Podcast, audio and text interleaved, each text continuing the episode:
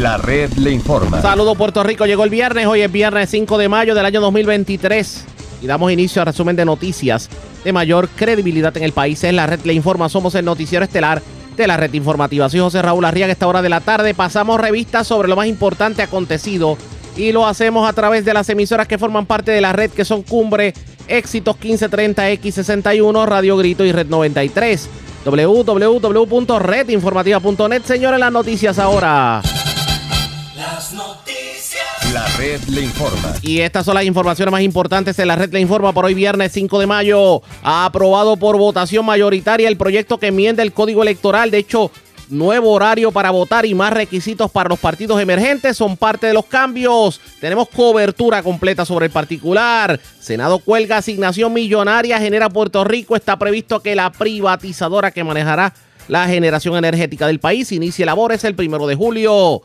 ¿Tiene dudas usted sobre si puede solicitar el incentivo para pagar la luz otorgado por el Departamento de la Familia? Pues sintonice hoy el noticiero que hoy lo orientamos. Persisten los reclamos de los bomberos en medio de su semana. Sindicato pide retomar exclusividad en inspecciones de edificios y aunque ve bien el reclutamiento de nuevos oficiales, insisten que falta mucho más. El calor extremo continuará, pero para complicar la cosa, este fin de semana viene el polvo del Sahara. Pueblos del norte central están bajo aviso de calor extremo. De hecho, los índices pudieran alcanzar o superar los 112 grados. Cuatro personas arrestadas en allanamientos en residencial Luis Torres en San Juan y sector Parcelas Campo Rico de Canóvana. Les ocuparon drogas, mientras arrestan varias personas con droga, dinero y un rifle en intervenciones en Barceloneta, Quebradillas y Manatí. Y de hecho hallaron artefactos militares y hasta una granada durante otro allanamiento en Isabela. Hombre agrede a su hermano en medio de discusión en Barranquitas. Acusan adulto mayor por incesto y actos lascivos en Arecibo y se llevan varios enseres y hasta prendas de dos residencias en Comerío. Esta es la red informativa de Puerto Rico. Señores, damos inicio a la edición de hoy viernes del noticiero estelar de la red informativa de inmediato a las noticias. Anoche se aprobó por votación mayoritaria reformas al Código Electoral del 2020. Es el proyecto de reforma electoral que trae un sinnúmero de asuntos muy interesantes. Por ejemplo, extiende el periodo de votación de 8 a 3 de la tarde, que era lo acostumbrado, a, un periodo de 8 a 5 de la tarde. También abre la ventana para que otras personas se beneficien del voto eh, adelantado, el voto ausente sobre todo personas mayores de 60 años y personas que tienen algún tipo de problema de movilidad. También quita la restricción de que el presidente de la Comisión Estatal de Elecciones tenga que ser un juez de primera instancia, puede ser un juez del apelativo, de hecho esto abre las puertas para que el juez Rosado Colomer, que hoy es el presidente de la Comisión Estatal de Elecciones, pueda ocupar un puesto en el tribunal apelativo. Pero le pone una ficha del tranque a los partidos emergentes porque le impone un mínimo de candidatos como representantes y senadores por acumulación. Hubo controversia sobre el particular, tenemos cobertura completa sobre el tema. Vamos a iniciar escuchando las expresiones del presidente del Senado, José Luis Dalmau, precisamente defendiendo la recién aprobada medida. Bueno, de los que presentaron enmiendas, porque hay quien no presentó ninguna y viene a aducir ahora que se enteró hoy que había un proyecto del Código Electoral de forma atropellada. Hoy se enteró. Cuando ese proyecto está aquí desde noviembre, trabajándose en la comisión de gobierno. Y sí, yo reconozco que algunos compañeros presentaron enmiendas constitucionales que no tienen cabida en este proyecto. Una cosa son enmiendas a la constitución y otras son enmiendas a la ley electoral. Y se recibieron las enmiendas, pero no se pueden poner aquí, así que no se consideraron porque son constitucionales. Es de particular importancia señalar que desde el 4 de enero del 2021 hay un proyecto recogiendo información del Código Electoral. Mire, aquí hay compañeros de partidos políticos que cuando se le pidió enmienda aquí en el Senado, dijeron, busque la ponencia que presentamos en la Cámara. Así despacharon eso. Porque ahorita se me acusaba a nuestra delegación de ser socios del anexionismo. Lo que no somos socios es del socialismo que algunos aquí lo practican y lo predican y como no pueden adelantarlo, tienen que oponerse a todo. Esa es la verdad. No porque yo la diga, porque está escrita. Escriben artículos defendiendo el socialismo. Asumen posturas aquí y otras en el exterior. defienden los derechos de los trabajadores aquí, pero en las dictaduras critican a los trabajadores que se levantan contra el dictador. Dos discursos, dos varas. Y lo mejor es que están grabados para el récord. Si bien es cierto que se han traído asuntos ajenos al debate aquí, yo no he escuchado a ningún compañero o compañera levantarse a discutir las enmiendas del Código Electoral. ¿Algún compañero tiene problema de que se cambie la hora de las elecciones en vez de las 9 de la mañana a las 8 de la mañana? Tráigalo y dígalo y discuta la enmienda. ¿Cuántas enmiendas han presentado aquí? En sala, o por escrito, o a la comisión de gobierno. Yo sí abrí la oportunidad del diálogo. Siempre he estado dispuesto al diálogo. Que no se han logrado mayorías importantes, sí. Hemos logrado mayoría para aprobar dos presupuestos consecutivos cuadrados. Hemos logrado mayoría para eh, trabajar el plan de ajuste fiscal del país. Hemos logrado mayoría para la reforma laboral. Hemos logrado mayoría para el Family Act. Hemos logrado mayoría para el salario mínimo. Hemos logrado mayoría para aprobar la ley de foránea. Sí, y hemos votado en mayoría para favorecer proyectos de la minoría que espero que ahora no me hagan socios del independentismo o del socialismo por haber compartido una idea y haberle votado a favor. Porque sin el Partido Popular no hubiesen tenido mayoría para aprobar su proyecto. Sí, hay que tener consenso. Yo llevo siempre como norte el respeto y el consenso hacia los demás. Pero no puede ser que uno se levante, se lleve la bola y el guante y evite que se dé el juego. Usted viene aquí como parlamento a hablar, a debatir con respeto, a presentar sus ideas, a convencer a sus compañeros de votar a favor o en contra de una enmienda o de una medida. Pero si no tiene el respaldo de los demás y los 14 votos para aprobar una medida, pues así es el proceso parlamentario. El que tiene un voto no va por encima del que tiene 26. El que tiene 5 votos no va por encima del que tiene 14. Pero eso lo puedo comprender yo porque hay gente aquí que no cree en la democracia. Yo entiendo que no cree en el sistema de 14. ¿Alguien se opone? Que se le dé derecho al voto adelantado a las personas que tienen problemas de movilidad o condiciones especiales. Eso es una enmienda al código. ¿Alguien se opone? ¿Alguien se opone que se baje la edad del voto adelantado a 60 años después que todos los comisionados electorales se pusieron de acuerdo para bajarla en las pasadas elecciones? De hecho, hay recomendaciones para bajarla más. Eso es una enmienda. ¿Alguien se opone? Levántese y debátala. Aquí hay una serie de enmiendas para trabajar lo que algunos comisionados electorales de buena fe y expertos electorales trajeron como preocupaciones de las pasadas elecciones. Y sí, yo estuve en la conferencia de prensa del Partido Popular que dijo que había que derogar el código electoral, pero también soy matemático, o por lo menos sé sumar y restar. El pueblo decidió un gobierno dividido y una legislatura dividida. Y hoy yo escucho a personas incluyendo de mi partido, diciendo hay que derogar el código electoral. Pues mire, si tuviésemos los 27 votos aquí y los 51 en la Cámara para pasarle por encima al veto del gobernador de un proyecto para derogar el código electoral, cerramos la Comisión Estatal de Elecciones porque el código electoral anterior fue derogado. Y hay gente aquí que habla sin saber que el código anterior no está vigente porque fue derogado. Así que el mecanismo es enmendar el existente armonizar las sugerencias que hemos recibido del pasado evento electoral.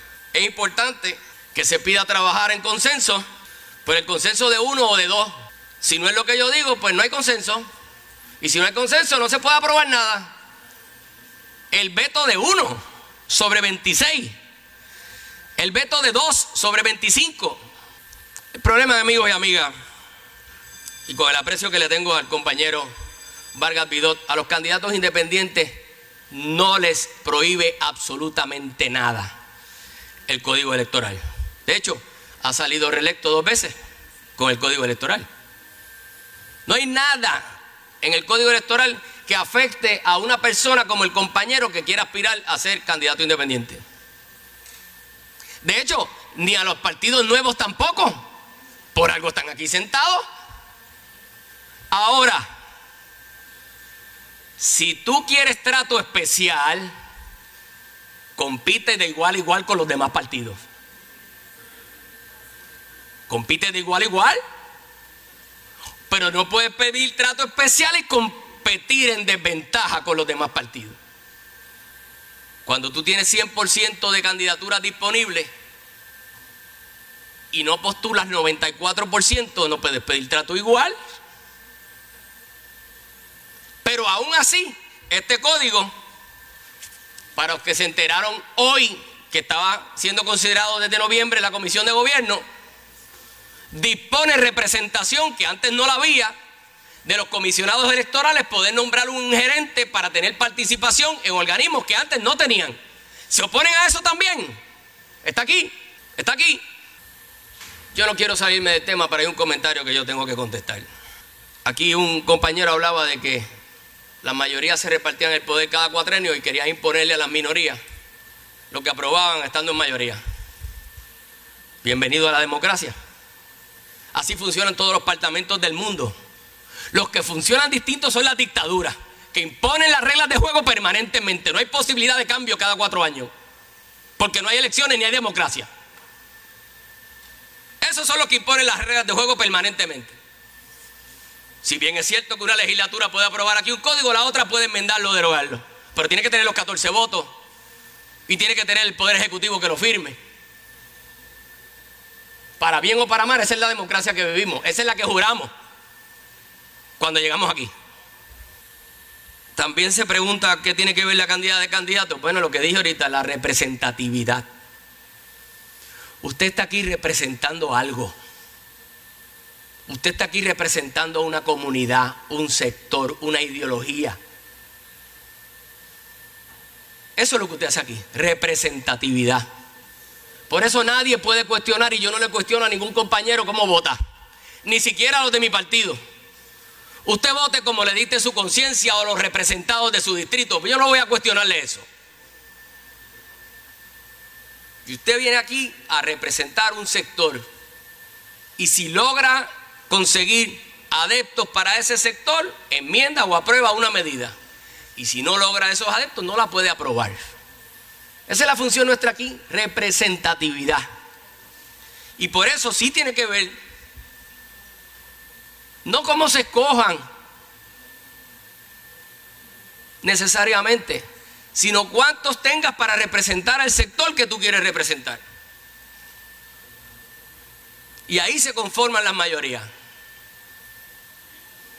Y como hoy los compañeros del Partido Nuevo Progresista y del Partido Popular están de acuerdo con las enmiendas presentadas aquí, pues entonces es una alianza. Entonces los que dicen fuera de aquí que quieren hacer alianzas políticas y poder participar electoralmente de diversas insignias, les molesta que se puedan tomar decisiones aquí para aprobar una medida. O sea, es bueno para algo que les incumbe, pero es malo para el otro lado. O sea, la democracia es buena cuando funciona para ellos, no para los demás. La democracia tiene que ser buena, te perjudique o te beneficie. Y cuando digo tiene que ser buena, tiene que ser respetada. No puede decir que la democracia es buena solamente cuando me beneficia a mí. O cuando la democracia es buena solamente cuando yo obtengo algo. Esa no es la democracia. Y aquí se habla de un proyecto para el pueblo. Sí, siempre hay espacio para mejorar. Yo llevo mucho tiempo aquí y no he visto un proyecto perfecto. Los grandes proyectos de transformaciones han venido aquí después a, enmendarse 50 veces. ¿Cuántas enmiendas ha sufrido la ley de tránsito? Cientos de enmiendas. ¿Cuántas enmiendas ha sufrido la ley de alianzas público-privadas? Más de 250 enmiendas desde su creación. Perfectos no son los proyectos, pero estamos armonizando diferencias que fueron recogidas de los comisionados electorales del pasado evento electoral. Y basado en eso, se trae a colación el sustitutivo que incluye dos proyectos de la Cámara y el 909 que ya fue discutido aquí, que fue trabajado aquí. El compañero Ramón Ruiz, por más de cinco meses junto a su equipo de trabajo, elaboraron, recibieron información, atendieron. Pero si usted trae una enmienda que no cabe aquí, porque es una enmienda constitucional, no puedo decir, le voy a votar en contra porque mis enmiendas no están ahí. Ay, el resto del proyecto no tiene validez. No hay nada en el proyecto bueno. ¿No hay algo que pueda remediar las críticas que surgieron del pasado evento electoral? Ahora usted se preguntará, ¿qué hay en la reforma electoral que provocó que los partidos emergentes le votaran en contra? Pues vamos a escuchar lo, que tuvieron que decir varios de los líderes políticos de esos partidos justificando su voto en contra de la reforma electoral. Vamos a escucharlo, pero antes hacemos lo siguiente. Presentamos las condiciones del tiempo para hoy. Hoy viernes, la noche. Hasta el momento, se espera bien poca lluvia o ninguna actividad de lluvia sobre tierra. Algunos aguaceros podrían desarrollarse sobre las aguas locales mayormente en el sur y este de Puerto Rico, y podría alcanzar las áreas costeras para temprano el sábado. Sin embargo, no se anticipa lluvias significativas bajo estas condiciones secas y estables. Vientos del sureste de leves a moderados a cerca de los 15 nudos continuarán a través de las aguas, manteniendo condiciones un poco picadas. En combinación con una débil marejada del noreste, esto causará oleaje de hasta 5 pies en las aguas locales, particularmente para las aguas del Atlántico y pasajes locales. Existe un riesgo alto de corrientes marinas para las playas de Culebra y el norte de Puerto Rico. Para las playas del oeste existe un riesgo moderado. En la red informativa de Puerto Rico, este fue el informe del tiempo. La red le informa. Señores, regresamos a la red le informa, el noticiero estelar de la red informativa. Gracias por compartir con nosotros. Continuamos con la cobertura de lo ocurrido anoche en el Senado con la aprobación de las nuevas enmiendas al Código Electoral, lo que llaman la reforma electoral. Y como les decía antes de la pausa y el informe del tiempo, las minorías votaron en contra. Ahora bien, ¿por qué votaron en contra?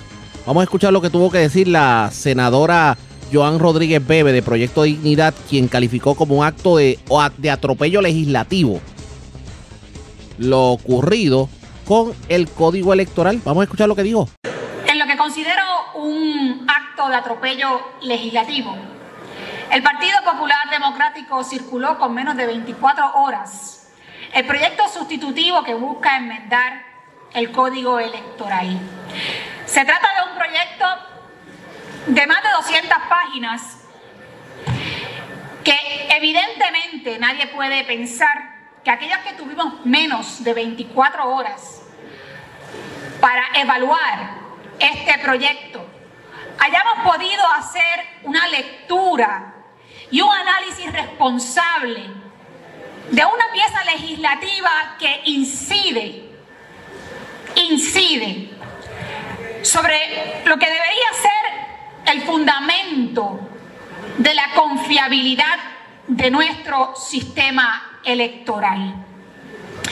Y dando un paso para adelante y dando un paso para detrás, el Partido Popular Democrático, que durante el tiempo de campaña electoral dijo que derogaría el actual código electoral, hoy se conforma con presentar unas enmiendas, pero no solamente se limita a presentar unas enmiendas, es que además pretende empeorar el desbalance institucional de la Comisión Estatal de Elecciones. Y aquí nadie se llama engaño. Aquí nadie pensó que hoy veníamos verdaderamente a tener un debate parlamentario sobre unas enmiendas al código electoral. Aquí nadie fue tomado de pelo. Aquí todo el mundo sabe lo que ha pasado. Que el Partido Popular Democrático y el Partido PNP se dieron, se estrecharon la mano porque sencillamente se pusieron de acuerdo fácilmente para hacer lo que entienden necesario, no importa qué, para poder mantenerse en el poder. Y eso es lo que estamos viendo hoy. Eso es lo que el pueblo de Puerto Rico está viendo hoy. Y a mí me encantaría que el Partido Popular y el Partido PNP fueran igualmente ágiles para acordar aprobar legislación en beneficio del desarrollo económico, que fueran ambos partidos igualmente ágiles para acordar, impulsar legislación contra la corrupción, impulsar legislación para lograr una transición más rápida y eficiente y efectiva hacia la energía renovable, que fueran más ágiles a la hora de aprobar y acordar, aprobar legislación para atender el problema de salud, la falta de mano de obra, entre otros, entre otras medidas necesarias para que aquí los puertorriqueños tengan calidad de vida. Ojalá, ojalá se pusieran de acuerdo tan fácilmente como lo han hecho para aprobar de esta forma atropellada estas reformas al código electoral como lo han hecho en esta ocasión. Evidentemente, de una lectura somera, porque como dije, creo que nadie hace una lectura responsable en el tiempo que se ha dado para esto, y mucho menos para una discusión verdadera entre nosotros aquí.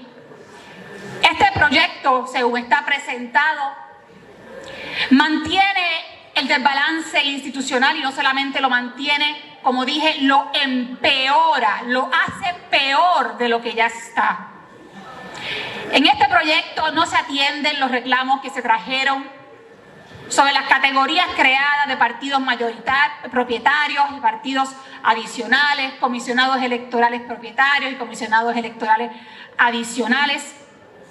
No se atiende o incluso se empeora también la flexibilización irrazonable de la normativa respecto del voto adelantado y el voto ausente. En fin, de una lectura somera de este, no sé ni cómo llamarlo, de este, de este documento, tengo que decir que en definitiva no contarán con mi apoyo. Me parece que es la conclusión lógica de lo que estoy diciendo. Y no contarán con mi voto para perpetuar un sistema de castas en la Comisión Estatal de Elecciones que sin duda alguna pone en entredicho la confiabilidad de nuestro sistema electoral. Compañeros, la realidad es esta. Los miembros del Partido Popular y los miembros del Partido PNP saben lo que hay que hacer para hacer lo correcto. Lo único que hace falta es voluntad para hacerla. Y hoy, nuevamente, ni el Partido Popular ni el Partido PNP han tenido la voluntad de hacer lo correcto, aunque sea en contra de sus propios intereses. Y eso es lo que piensan las minorías. Escucharon ustedes las declaraciones de la senadora de Proyecto Dignidad, Joan Rodríguez Bebe. Lo cierto es que se aprobó por votación mayoritaria en el Senado de Puerto Rico la pieza legislativa que cambia el horario de votación en las elecciones generales para que sea de 8 a 5 de la tarde. También cambia el periodo de endoso, extiende el voto adelantado a otras personas que no se podían beneficiar, pero tiene unas exigencias para los partidos emergentes. ¿Qué va a ocurrir de aquí en adelante? Ustedes pendientes a la red informativa. La red le informa. Vamos a una pausa y cuando regresemos atendemos otros temas en el ambiente porque este fin de semana se va a llevar a cabo la elección especial dentro del Partido Popular Democrático. También, esta es la semana de los bomberos. Hablamos sobre esos temas luego de la pausa. Regresamos en breve en esta edición de hoy viernes del Noticiero Estelar de la Red Informativa. La red le informa. Señores, regresamos a la red le informa. Somos el noticiero estelar de la red informativa edición de hoy viernes. Gracias por compartir con nosotros. Con un total de 450 nuevos integrantes, pero sin haber comenzado las negociaciones para un nuevo convenio colectivo. Estaciones que no se han podido arreglar y en espera de que el aumento salarial prometido llegue a los mil dólares esta semana se ha estado llevando a cabo la Semana del Bombero Puertorriqueño. Para alcanzar la meta de al menos 2.100 integrantes, pues el comisionado de bomberos Marcos Concepción dijo que le quedan por reclutar 350. Concepción reconoció esta semana, la semana del bombero, que la escasez de personal era seria y aunque dijo que el esfuerzo ha sido grande, todavía se necesitan más bomberos. Por la pregunta es, ¿se le ha hecho justicia a los bomberos realmente? José Tirado, el presidente del Sindicato de Bomberos en línea telefónica. Tirado, buenas tardes, bienvenido. Saludos, saludos. Y gracias por compartir con nosotros. Bueno, ¿cómo podemos celebrar eh, la semana del bombero con todo esto? Cuarteles, cuarteles de bomberos en condiciones pésimas, eh, escasez en el reclutamiento. eh, no se le ha honrado un aumento de que se le prometió que llegaba hasta los mil dólares. Aunque hemos visto que la Junta de Control Fiscal, a pesar de todo, aprobó algunas plazas. Pero yo creo que falta mucho más. ¿Qué me dice sobre el particular? Bueno, Julito, en cuanto al, reclutamiento de personal, pues te debo decir que ahí hemos adelantado porque entre el año pasado y este, pues se han este, reclutado 400 bomberos y ahí este, la Junta también aprobó para el año fiscal que viene 300 nuevas plazas que eso nos va a ayudar a, mejorar este servicio que le prestamos a la comunidad y vamos a tener por lo menos dos o tres bomberos que turno de trabajo, que eso era necesario. Este, en cuanto a, a las demás situaciones que tú mencionas, eh, la, la, la, la reparación de los de las estaciones, eso está, este, si no te digo paralizado, eso desde, desde María tenemos bomberos de Guadalajara que perdieron la estación desde los terremotos y todavía están sin estación y todavía no hay no no he visto movimiento para la construcción de, una nueva. ¿Cuáles son las estaciones que más afectadas están al día de hoy? Me dijo. Pues, Guayanilla no tiene estación porque la, los temblores la derribaron la que había allí y entonces hay estaciones como Carolina, la, de, la, que se encuentra en la avenida Roberto Clemente, que es la estación que sirve a todo ese distrito, pues esa estación está, el, el, el huracán María la dañó y, y está en pésimo estado y ahora por fin están sacando los bomberos de allí para un espacio que dio el municipio.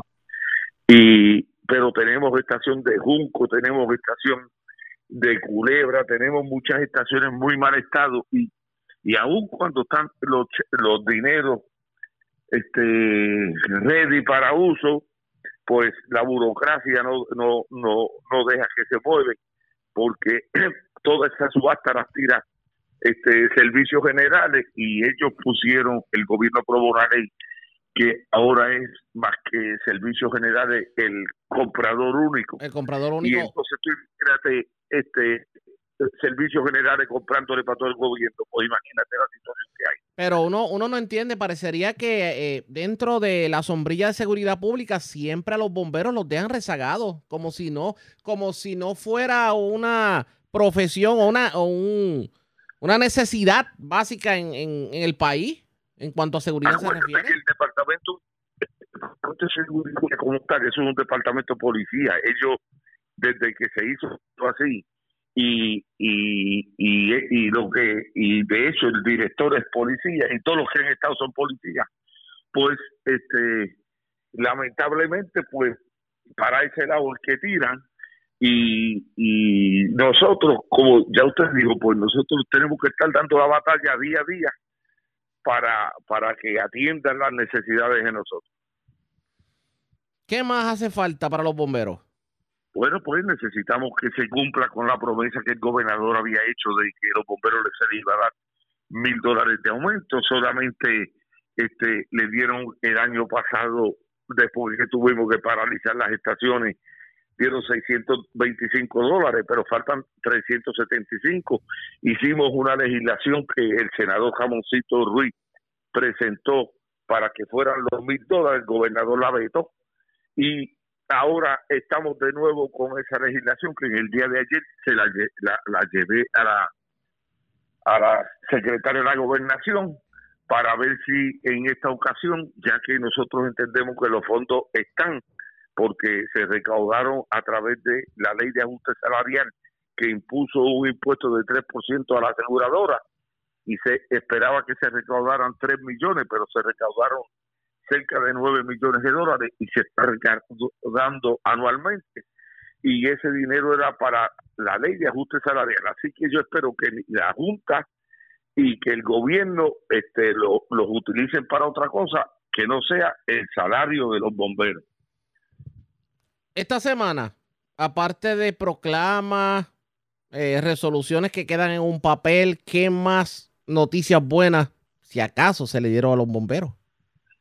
Bueno, te digo que ninguna porque ya, ya te, estoy informando que allí tuve que ir a Fortaleza este, a, luchar por un proyecto de ley que era un compromiso del gobierno que se supone que se aprobara sin nosotros estar este, dando una batalla ahí para que se le haga justicia a una gente que este aún con el salario, con los chavitos esos que le dieron, siguen en, en dos mil dólares, que, que ningún este bombero en ninguno de los estados de, los estados de la nación tiene un salario tan bajo como eso.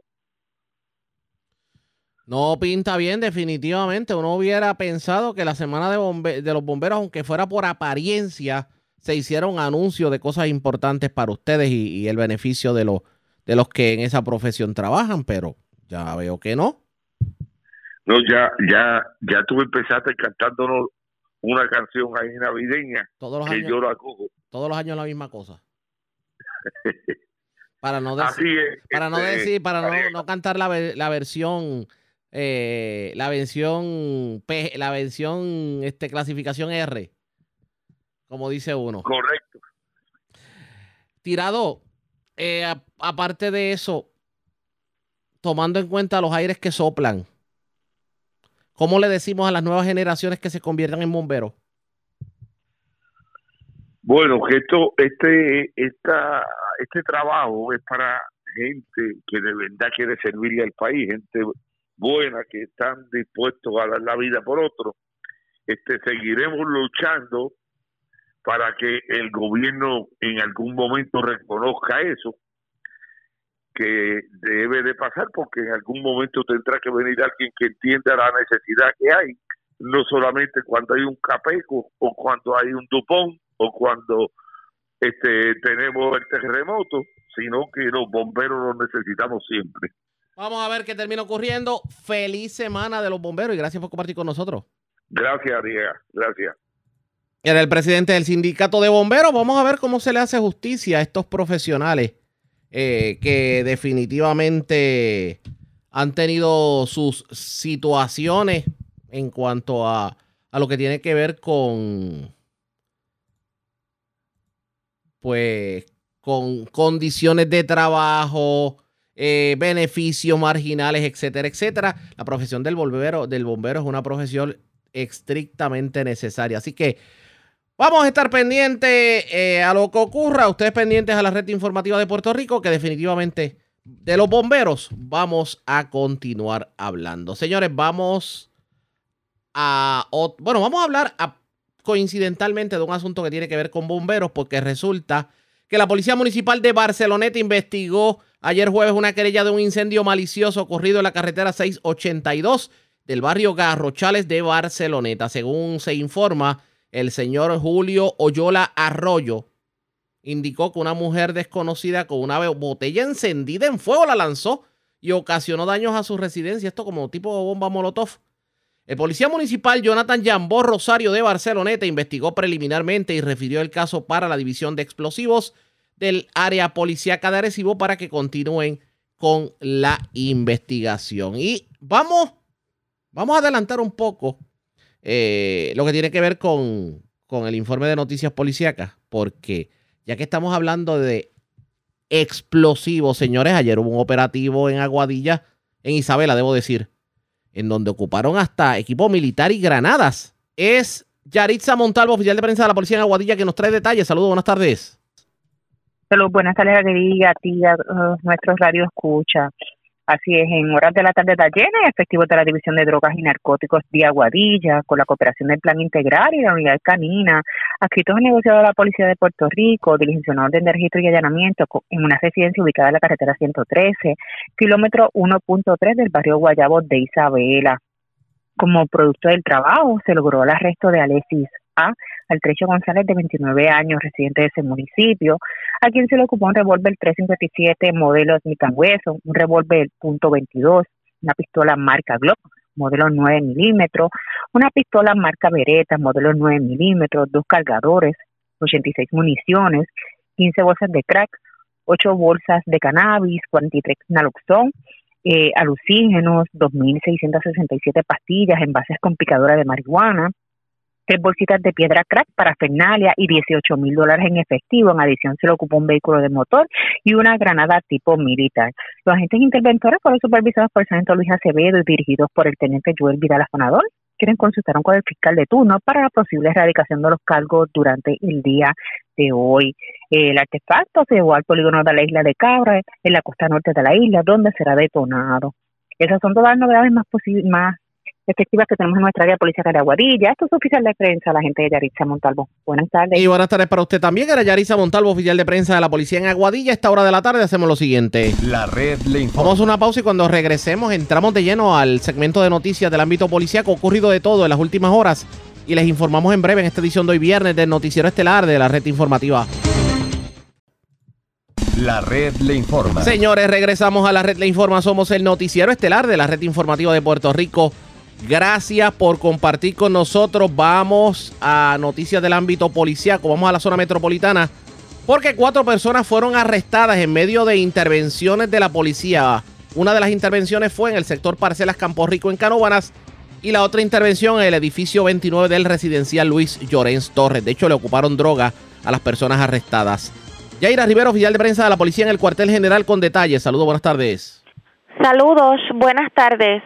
Agentes del negociado de la Policía de Puerto Rico, adscritos a las divisiones de drogas Metro, arrestos especiales de Fajardo, Humacao y Carolina, en unión a servicios técnicos de San Juan y Carolina, diligenciaron dos órdenes de allanamiento con los siguientes resultados. En la carretera 185, sector Parcelas Campo Rico, en Canóvanas, arrestaron a Alexander Falero González, de 36 años, y Jeiska González Álamo, de 30 años. En el lugar se ocupó evidencia dos copos de marihuana para Fernalia, dos mil cincuenta y un dólares en efectivo, una pistola Glock modificada, diez cargadores, doscientos ochenta y seis municiones, veinte envases con marihuana y dieciocho bolsitas de cocaína. Por otro lado, en el edificio 29 del residencial Luis Llorén Torres, arrestaron a Jaime Candelario Pucháez, de 53 años, y Zuleika Pacheco Casiano, de 31, ocupándole una bolsa de cocaína. En adición, en el estacionamiento del mencionado lugar se ocuparon dos vehículos para investigación y posible solicitud de orden de registro. Gracias por la información. Buenas tardes. Buenas tardes. Gracias, era Yaira Rivero, oficial de prensa de la policía en el cuartel general de la zona metropolitana. Vamos al este de Puerto Rico. Eh, se llevaron un vehículo frente a una residencia en Ceiba y es Melvin Sánchez, oficial de prensa de la Policía en Fajardo, quien nos amplía. Saludos, buenas tardes. Buenas tardes, Ariaga. Tenemos que agentes adscritos al distrito de Ceiba del negociado de la Policía de Puerto Rico investigaron preliminarmente un hurto de vehículos reportado a las 3 y 40 de la madrugada de hoy viernes en la calle 1 frente a la residencia D18 en la urbanización Santa María del municipio de Ceiba. Según informó el querellante, dejó su vehículo Dodge Caliber del año 2008 color blanco estacionado frente a su residencia con las llaves puestas en el encendedor, ya que era su costumbre y alguien hurtó el mismo. Agentes adscritos a la División de Vehículos Hurtados de Fajardo continúan con la pesquisa. Y es todo lo que tenemos por el momento en el área de Fajardo. Gracias por la información. Buenas tardes. Buenas tardes. Gracias, era Melvin Sánchez, oficial de prensa de la policía en Fajardo, de la zona este. Vamos a la zona norte de Puerto Rico porque varias personas fueron arrestadas y les ocuparon droga en medio de intervenciones. Una de ellas fue en el barrio Castañito de Barceloneta, la otra fue en el residencial Campo Alegre de Manatí y la otra fue en Quebradillas, en el residencial Guarionex. Además, una persona de tercera edad fue arrestada aparentemente por algún tipo de por cometer algún tipo de acto sexual contra su eh, bisnieta de 12 años. Esto fue en Arecibo.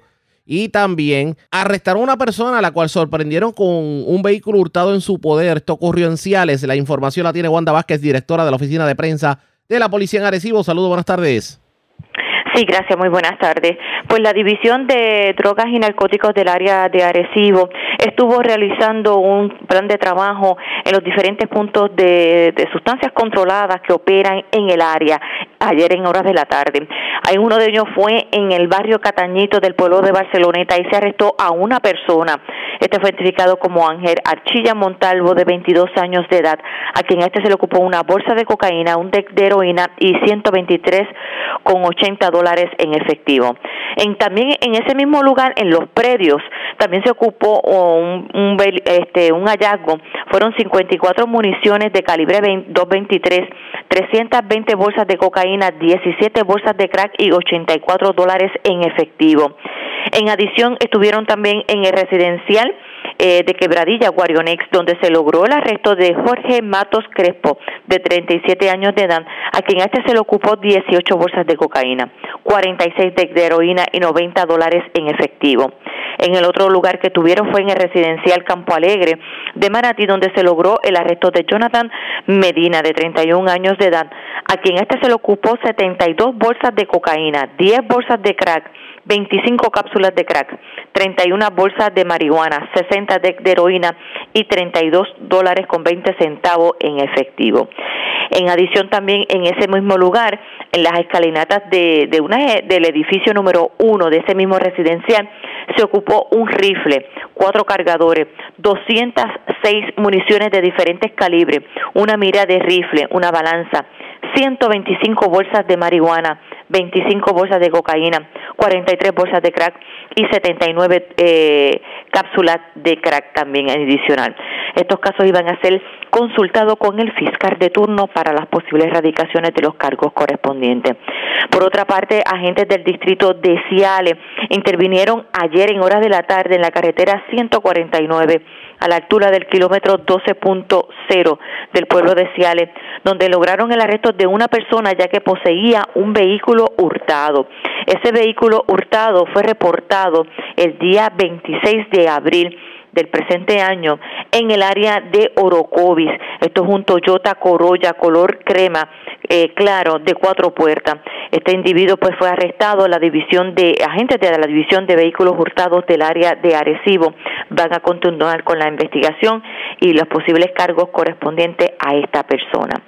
Y por otra parte, desde la División de Delitos Sexuales y Maltrato de Menores, radicó cargos a una persona por incestos y actos lascivos. Esto fue eh, ya que para el pasado 2021 del mes de agosto hasta el febrero del 2022, esta persona identificada como José Antonio Agosto Rivera, de unos 74 años de edad, y conocido como Chepo y residente de Manatí, este cometió los delitos que antes mencionados con su bisnieta, una menor de 12 años. La agente Yajaira Pérez eh, Vélez de la División de Delitos Sexuales, en unión con la fiscal Lucien Sánchez, quien ordenó radicar estos cargos, llevaron la prueba hasta la juez Ángela Díaz Escalera del Tribunal de Arecibo, quien luego de escuchar la prueba determinó causa, le impuso una fianza a Agosto Rivera de unos 60 mil, la cual este no pudo prestar y fue ingresado en la cárcel regional de Bayamón hasta su vista preliminar. Gracias por la información. Buenas tardes. Igual. Gracias, era Wanda Vázquez, oficial de prensa de la Policía en Arecibo, de la zona norte. Regresamos a la zona metropolitana porque tremendo susto pasó un caballero.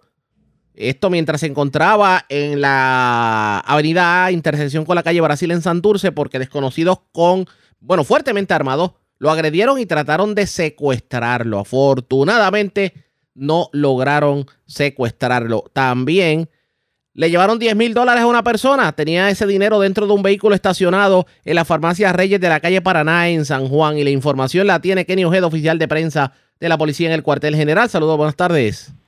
Buenas tardes para todos. Personal del negociado de la Policía de Puerto Rico investiga una apropiación ilegal que fue reportada a eso de las 4 y 20 de la tarde de ayer en el estacionamiento de la farmacia Reyes, ubicada en la calle Paraná, en San Juan. Según informó el querellante, un hombre de 65 años que dejó su vehículo Lexus color blanco del año 2013 estacionado en el mencionado lugar, al regresar al mismo, se percató que alguien rompió el cristal frontal del lado derecho, obteniendo acceso y apropiándose de 10 mil dólares en efectivo, los cuales se encontraban en unos overs. El agente Víctor Rivera, adscrito al precinto de Cupey, investigó preliminarmente y el caso fue referido a la División Propiedad del Cuerpo de Investigaciones Criminales de San Juan para que continúen con la pesquisa. En otras notas tenemos que policías municipales de San Juan notificaron a los agentes del negociado de la policía adscritos al precinto de Barrio Obrero una agresión grave que investigaron anoche en la avenida A, intersección con la calle Brasil en Santurce. Según alegó el querellante, que tras salir de su residencia fue interceptado por dos individuos en motoras, los cuales forcejearon con él para que abordara un vehículo Honda Accord color blanco. De acuerdo al perjudicado, había varios sujetos armados con rifles y pistolas que alegadamente intentaron secuestrarlo. En ese momento, el querellante comenzó a gritar y los mismos lo agredieron con los rifles en el tabique y la cabeza. Posteriormente, lo soltaron y se marcharon del lugar. Paramédicos lo transportaron a un hospital del área de San Juan, donde fue atendido por el médico de turno. No se indicó su condición o estado de salud tras la agresión. La Policía Municipal Víctor Sánchez investigó la querella y refirió el caso a los agentes de la División de Agresiones del CIC de San Juan para que continúen con la pesquisa. Gracias por la información. Buenas tardes. Buenas tardes. Gracias, era Kenny Ojeda, oficial de prensa de la policía en el cuartel general de la zona metropolitana. Vamos al centro de la isla. En condición estable se encuentra un hombre que fue agredido por su, em, por su hermano ayer en medio de una discusión en el barrio Barrancas de Barranquitas. Además, varias personas fueron arrestadas en intervenciones de la policía por drogas en diferentes puntos de la zona de Coamo. En Comerío se reportaron dos escalamientos. En uno le llevaron todos los enseres a una persona que reside en el casco urbano y en otro de los escalamientos le llevaron una cadena eh, valorada en más de mil dólares. La información la tiene Guidaris Rivera Luna, oficial de prensa de la Policía en Bonito. Saludos, buenas tardes. Saludos, buenas tardes. Eh, agentes del negociado de la Policía de Puerto Rico, adscritos al distrito de Barranquita, investigaron el día de ayer una agresión grave reportada eso de las dos y media de la tarde en la carretera 771, kilómetro 3.3 del barrio Barranca del referido municipio. Según alega el querellante, que en hechos que se encuentran bajo investigación, pues, tuvo una discusión con su hermano y este lo agrede en diferentes partes del cuerpo. Y le muerde el dedo índice ocasionándole una herida abierta. El querellante recibe atención médica en el hospital de Barranquita, donde fue atendido por el doctor Marín, quien diagnosticó herida abierta, por lo que fueron tomados puntos de sutura. Eh, su condición fue descrita como estable y se dio conocimiento a Sargento Sánchez, a la División de Propiedad robo, agresión y personas desaparecidas del Cuerpo de Investigaciones Criminales del CIC para la investigación correspondiente. A su vez, eh, un escalamiento fue reportado eh, la tarde de ayer en la calle Cuba Libre, 17 en la población en Comerío, eh, informa la querellante Arly Rivera Berío que alguien forzó la puerta lateral posterior, lográndose al interior y aprivándose de varios enseres de su residencia. Esto fue valorado aproximadamente en 2.500 dólares y se refiere a la división de propiedad robo y personas desaparecidas del Cuerpo de Investigaciones Criminales Bonito para que se haga cargo de la investigación correspondiente. Otro escalamiento también fue reportado eh, el día de ayer en la calle Luz Muñoz Rivera, 43 variedad al día en Comerío, este, alega la querellante Mariano Díaz, que alguien rompió el candado y el portón de su residencia y logró acceso a la puerta principal, donde se preparando una cadena con un charm de copo de nieve de 10 quilates de oro valorada en 200 y 1.889 dólares.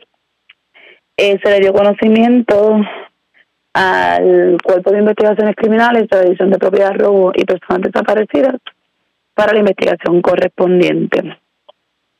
A su vez también un defalco fue reportado en el antiguo supermercado Amigo en Plaza Las Flores, en donde informa el querellante Leonardo Ramos que dejó eh, bajo control y dominio a, y se apropiaron de un transfer suite valorado en 15 mil y 20 mil dólares que ya no se encuentra en el lugar. Este caso también fue referido al Cuerpo de Investigaciones Criminales de la División de Propiedad de Personas Desaparecidas para la investigación correspondiente. A su vez, agentes de la División de Drogas adscritos al negociador de la policía en la tarde, en la tarde de ayer, en colaboración de Drogas Cagua y Drogas Metropolitanas, continuaron con la iniciativa con el plan 100 por 35, se llevó a cabo un plan de trabajo de corporación de querellas, vigilancia y arrestos en la calle B de la medalla Zambrana, en donde fue obtenido los siguientes resultados. Se arrestaron a cuatro personas.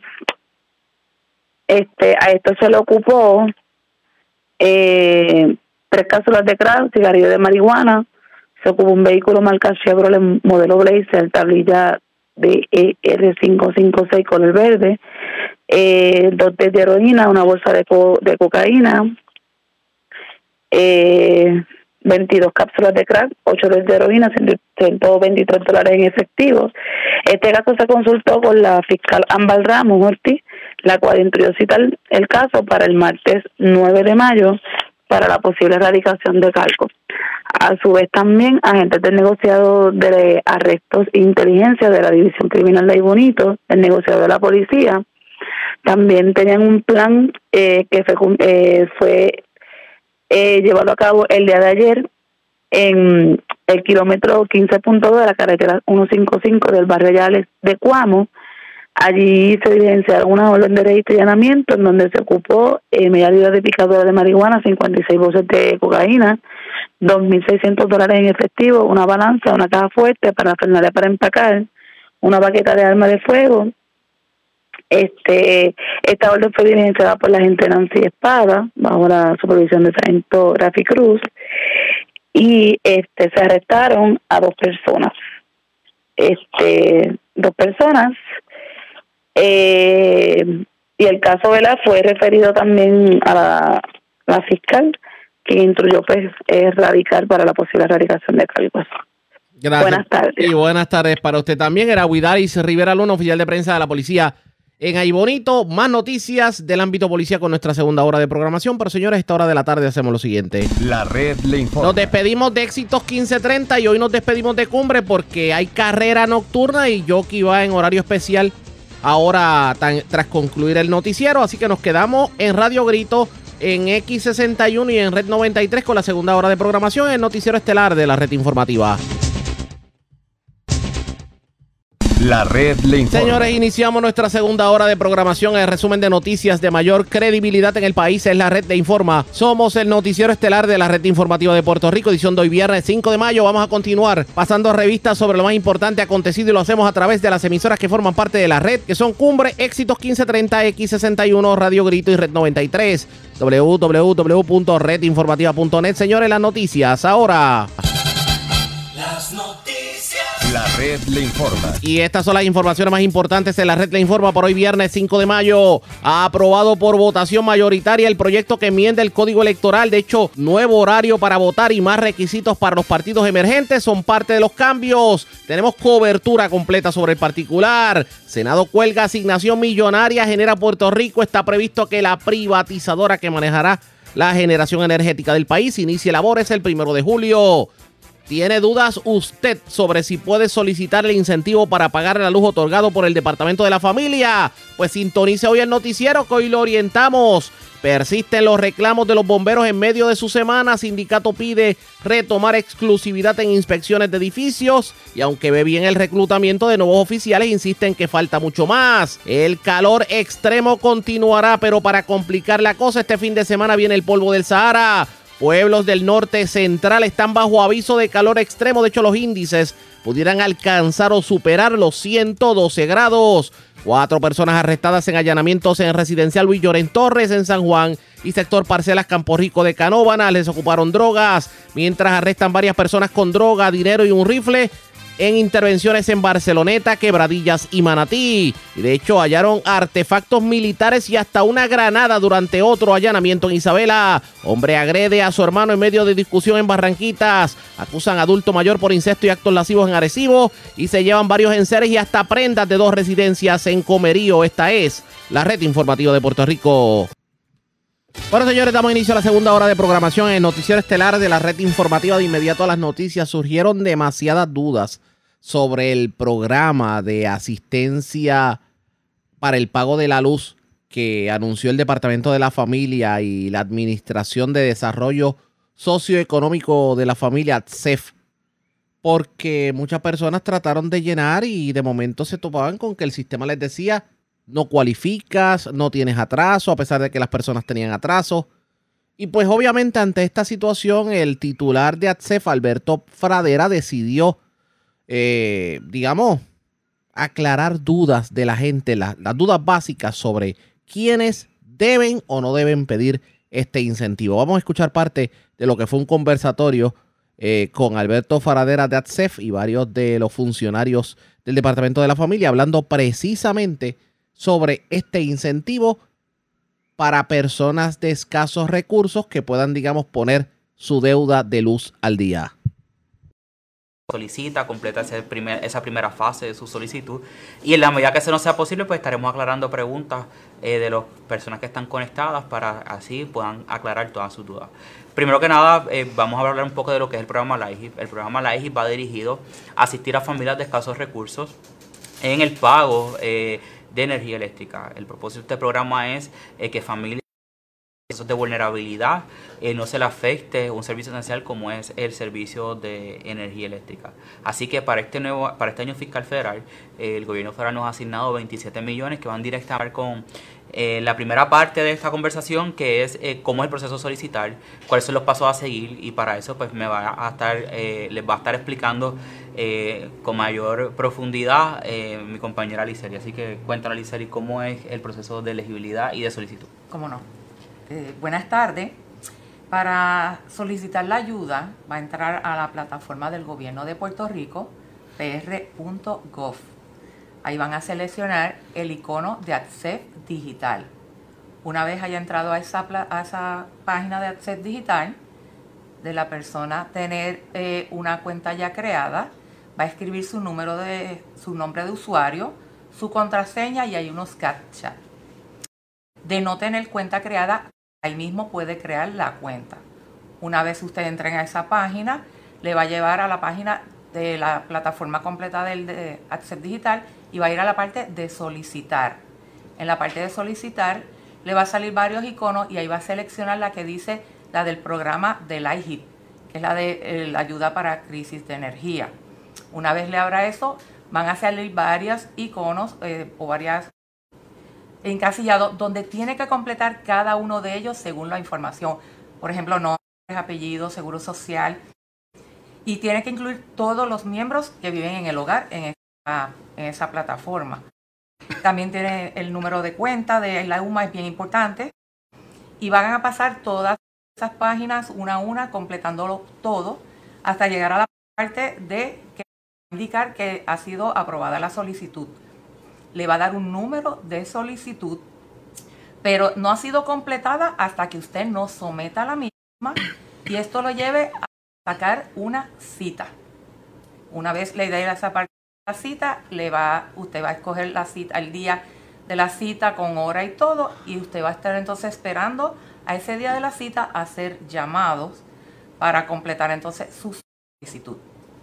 Super, gracias por, esa explicación. es un proceso sumamente sencillo y no debe tomar más de cinco minutos el, conectarse, solicitar y completar estos pasos. Eh, quienes pudieran estar solicitando esta ayuda, cualquier ciudadano que entienda eh, que cumple con los requisitos de, elegibilidad, que eso lo vamos a estar dialogando más adelante, eh, y eh, una vez completa su solicitud, la propia plataforma le va a notificar si usted pudiera estar siendo elegible esta ayuda o no pudiera estar siendo elegible esta ayuda. Así que eh, es sumamente sencillo, rápido y que cualquier persona, cualquier ciudadano puede así eh, completar este paso. Eh, no obstante, de solicitar, existe también unos documentos que el participante debe de someter para poder completar y nos va a estar explicando, cuéntanos Edwin, cuáles son los documentos que tiene que tener el ciudadano a la mano al momento de solicitar o al momento de la entrevista cuando ustedes eh, lo contactan. Muy bien, pues buenas tardes administrador y buenas tardes a la audiencia.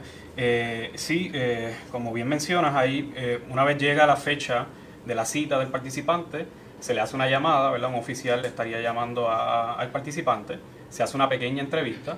En esa entrevista, ¿verdad? Se le solicita al, participante los documentos requeridos para poder completar este proceso. Eh, los documentos eh, son identificación con foto del participante, la factura de la luz eh, y evidencia de ingreso en caso de tener algún tipo de, ingreso.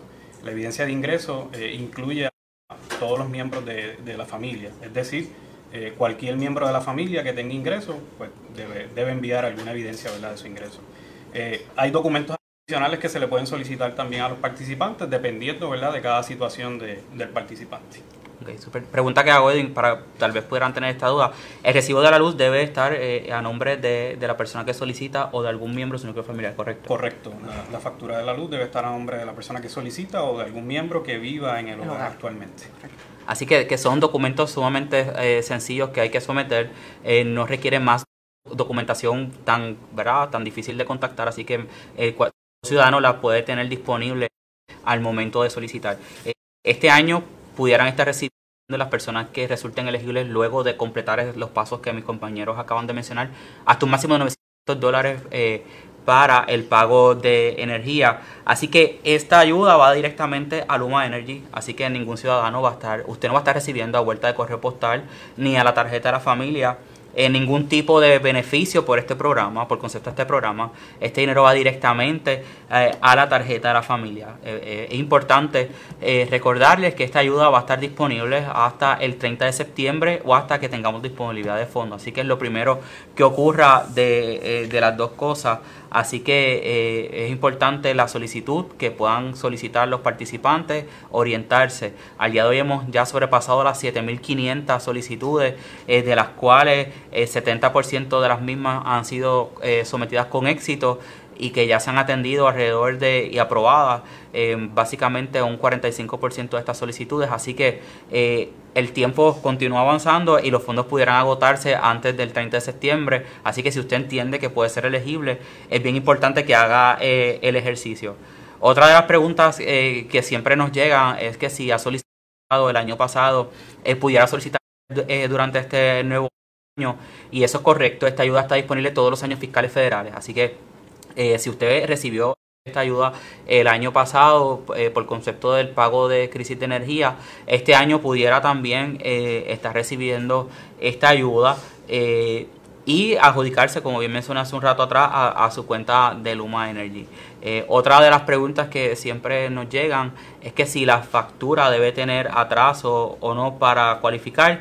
Eh, cuéntanos, Edwin, cuál es el proceso de una vez el, el participante solicita, eh, cuál es el requisito de esa factura, además de que debe estar a nombre del ciudadano. Sí, en efecto, administrador, pues la factura debe presentar un atraso para ¿verdad? Pues que sea aplicable para, para, lo que es la ayuda.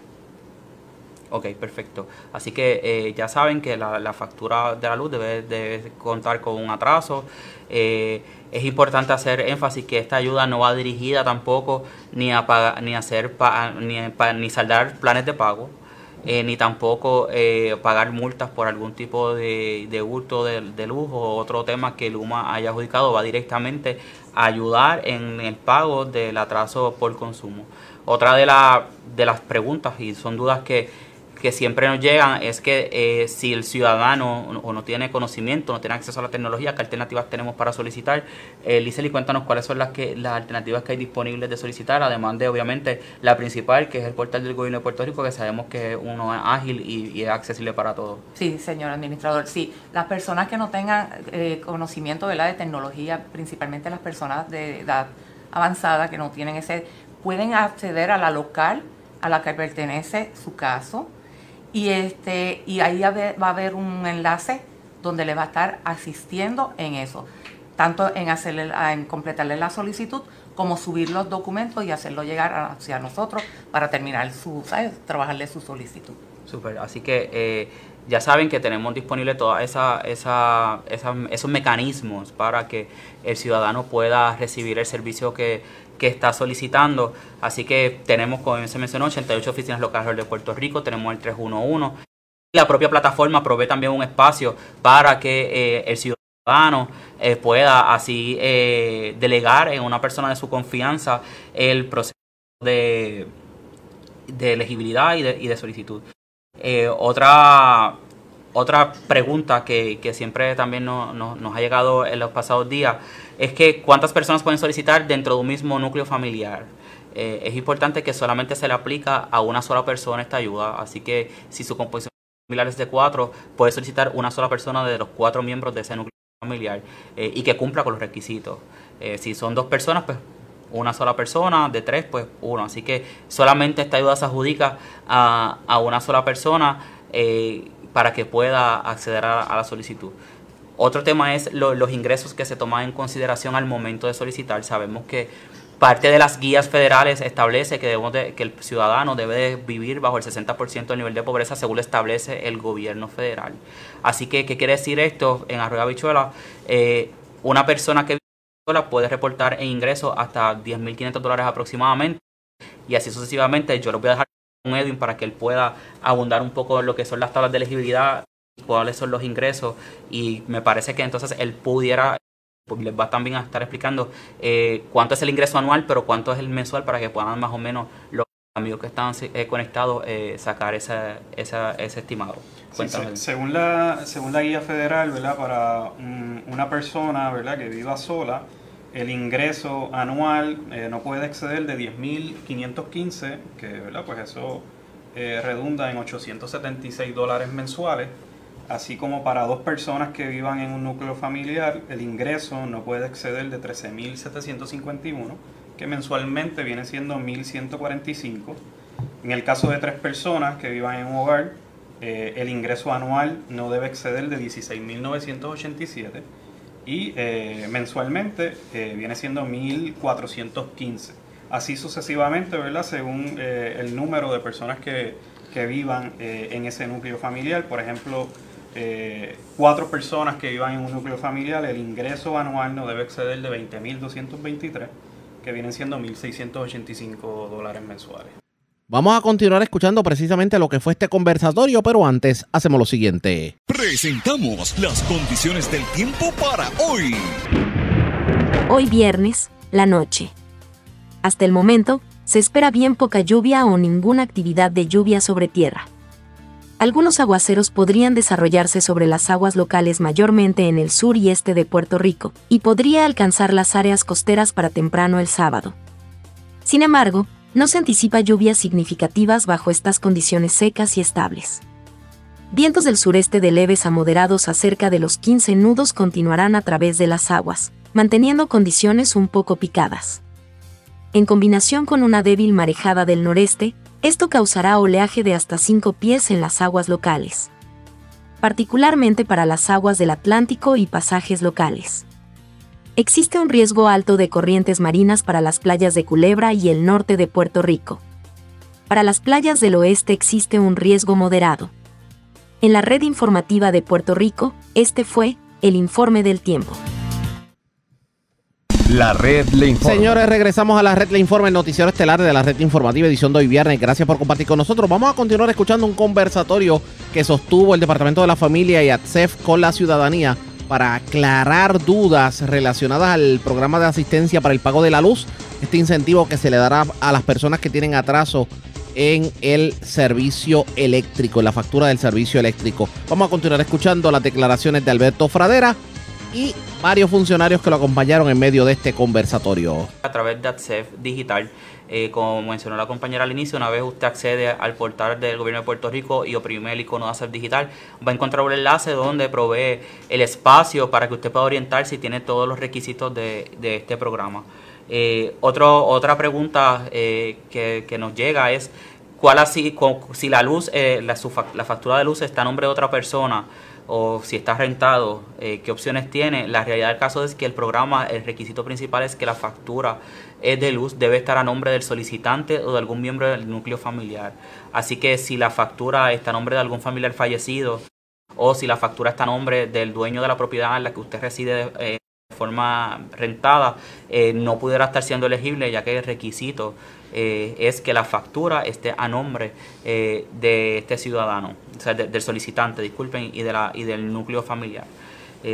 Una vez el ciudadano solicita cuánto pudiera ser el tiempo de espera para poderse adjudicar esta, esta ayuda, esto va a variar de acuerdo a la fecha en que el participante saque su cita, marque la, escoja el día y la hora que desea ser atendido.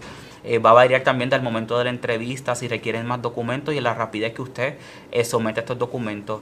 Eh, una vez comienza su proceso de entrevista, usted tiene cinco días para poder completar los documentos de elegibilidad. De lo contrario, su caso o solicitud se estaría cerrando y se estaría denegando y tendría que volver a comenzar el procedimiento. Así que es bien importante que al momento de usted, si tal vez lo llama Edwin o lo llama otro compañero, al momento de usted contestar, trate de tener los documentos a la mano.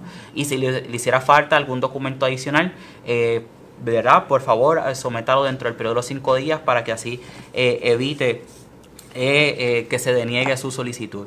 otra pregunta que me que llega es que si los participantes del PAN y el TANF tienen que solicitar esta ayuda, esta ayuda es totalmente separada en lo que son nuestros programas de PAN y TANF, así que todo ciudadano que requiera o que desee acceder a este beneficio debe hacer el proceso de solicitud. si bien es cierto que los participantes del PAN son potencialmente esta ayuda, deben hacer el proceso y hay que recordar que esta ayuda, una vez usted la solicita, eh, se hace un pareo con sus solicitudes del PAN y su expediente del PAN. Así que pudiera llegar también al momento de cuando usted eh, esté en el proceso de entrevista, se le refiere al técnico de su oficina local para que haga un proceso de revisión de documentos y un, proceso de revisión de su caso. Así que es bien importante que sepan que esto pudiera suceder eh, durante la entrevista. Otra de las preguntas que, que, también nos llega es que si ya estoy registrado en la plataforma ACEP Digital y tengo problemas para acceder o tengo problemas con mi contraseña o con la contraseña, eh, eh, debe de oprimir el enlace eh, que aparece en la parte posterior del registro donde dice que olvidó la contraseña. Una vez lo oprime, oprime ese enlace, debe continuar los pasos que le indica la plataforma del sistema para que pueda recuperar la misma. Eh, si tuviera alguna dificultad, puede también acudir a una de nuestras oficinas locales para que le asistan en el proceso de eh, esta solicitud. Eh, así que, recapitulando, es sumamente fácil el proceso de solicitud. Está disponible a través del portal del gobierno de Puerto Rico, www.pr.gov. Una vez oprime el, el icono de hacer digital, usted va a acceder rápidamente a lo que son los dos enlaces que mencioné hace unos minutos atrás, que es el principal, que es el enlace de eh, orientación del programa, de los requisitos de elegibilidad y los documentos que debe tener a la mano al momento de solicitar. Y el segundo es el acceso a, la solicitud del programa. Eh, otra de las preguntas que nos llega es cuántos meses hay que tener eh, en el atraso para poder cualificar. básicamente, para efectos de facturación de Luma Energy, una vez usted deuda más de 30 días en su factura de, de energía, automáticamente eh, cae en un atraso, así que eh, básicamente sería elegible eh, a recibir a, esta ayuda. Es importante volver a hacer énfasis que va a tener hasta un máximo de 900 dólares. Así que si usted ve 150 dólares, pues se le va a estar adjudicando 150 dólares a su factura de Luma. No se le va a estar adjudicando 900 dólares ni va a tener un crédito para meses posteriores. O sea, usted va a tener adjudicado a su factura de luz la deuda que tiene al momento de ofrecer ¿verdad? la elegibilidad. Otro de los puntos que, quiero traer es eh, al momento de sacar una cita eh, a través de turnos PR, qué es lo que hay que tener disponible a la mano para solicitar esa cita. Al finalizar la, solicitud le va a llevar un enlace, lo va a dirigir a lo que es turnos PR, pero debe de tener unos documentos, una información a la mano para poder sacar la cita. Así que, ¿cuál es la información que tener el ciudadano al momento de sacar su cita? Sí, una información básica realmente personal de verdad participante, como lo que es su nombre, eh, fecha de nacimiento, eh, seguro social, bien importante el número de teléfono y el proveedor de ese, de ese servicio móvil, eh, ¿verdad? cualquiera de las compañías que ofrece el servicio, ya que el sistema de turno PR le estaría, le va a estar enviando un mensaje de texto a su teléfono indicándole ¿verdad? que pudo realizar su cita con éxito eh, y de igual manera, el día de la fecha de su solicitud también le va a llegar un texto indicándole que ya llegó su día de la fecha. En el momento que un oficial va a llamar a, ese participante, le vuelve a llegar un mensaje de texto también al, participante indicándole que llegó su hora, ¿verdad? De lo que es la, cita que previamente ya había eh, sacado el participante. Super. Así que recapitulando, para sacar una cita a través del turno PR, una vez solicita, eh, usted debe tener consigo, primero que nada, su fecha de nacimiento, debe ser la misma que eh, colocó al momento eh, de solicitar. Es bien importante que al momento de someter esa información debe ser día, mes y año. para que el sistema pueda reconocer la información, debe también tener sus últimos cuatro dígitos de seguro social que sometió al momento de solicitar y es bien importante que debe haber completado la solicitud. Si usted no ha completado una solicitud, el mismo sistema de citas no le va a permitir sacar, eh, valga la redundancia, una cita porque no reconoce que ya hay una solicitud a su nombre eh, para este programa. Así que eh, repetimos nuevamente el portal del gobierno de Puerto Rico www.pr.gov. Oprime rapidito el icono de hacer digital, va a encontrar la información referente a nuestro programa. Expresiones de Alberto Fradera, titular de ATSEP. Así que si usted es elegible para beneficiarse de este incentivo y sobre todo tiene la luz en atraso, aproveche y llene, entra a pr.gov, de ahí va a ATSEF Digital, eh, se inscribe en la página, no importa que usted no sea beneficiario de asistencia nutricional, y entonces pues puede llenar el incentivo que de hecho hasta el mes de septiembre tienen las personas para poder solicitarlo. La red le informa. A la pausa cuando regresemos más noticias del ámbito policíaco y mucho más en esta edición de hoy viernes del Noticiero Estelar de la red informativa. La red le informa. Señores, regresamos a la red le informa, el noticiero estelar de la red informativa de Puerto Rico, edición de hoy viernes. Gracias por compartir con nosotros. Señores, qué calor hemos sentido en estos días. De hecho, eh, el, Servicio Nacional de Metrología había advertido de, una ola de calor en donde los índices, pues, alcanzaban, por lo menos lo que sentíamos, en casi 110 grados. Y muchas personas no entienden la diferencia entre temperatura e índice de calor. Índice de calor es lo que nosotros sentimos. Sin embargo, esa no es la temperatura real. A veces, a veces sentimos más calor que el que hay. La pregunta es, ¿esto va a continuar? El fin de semana vamos a tener un fin de semana así tan intenso como hemos vivido esta semana.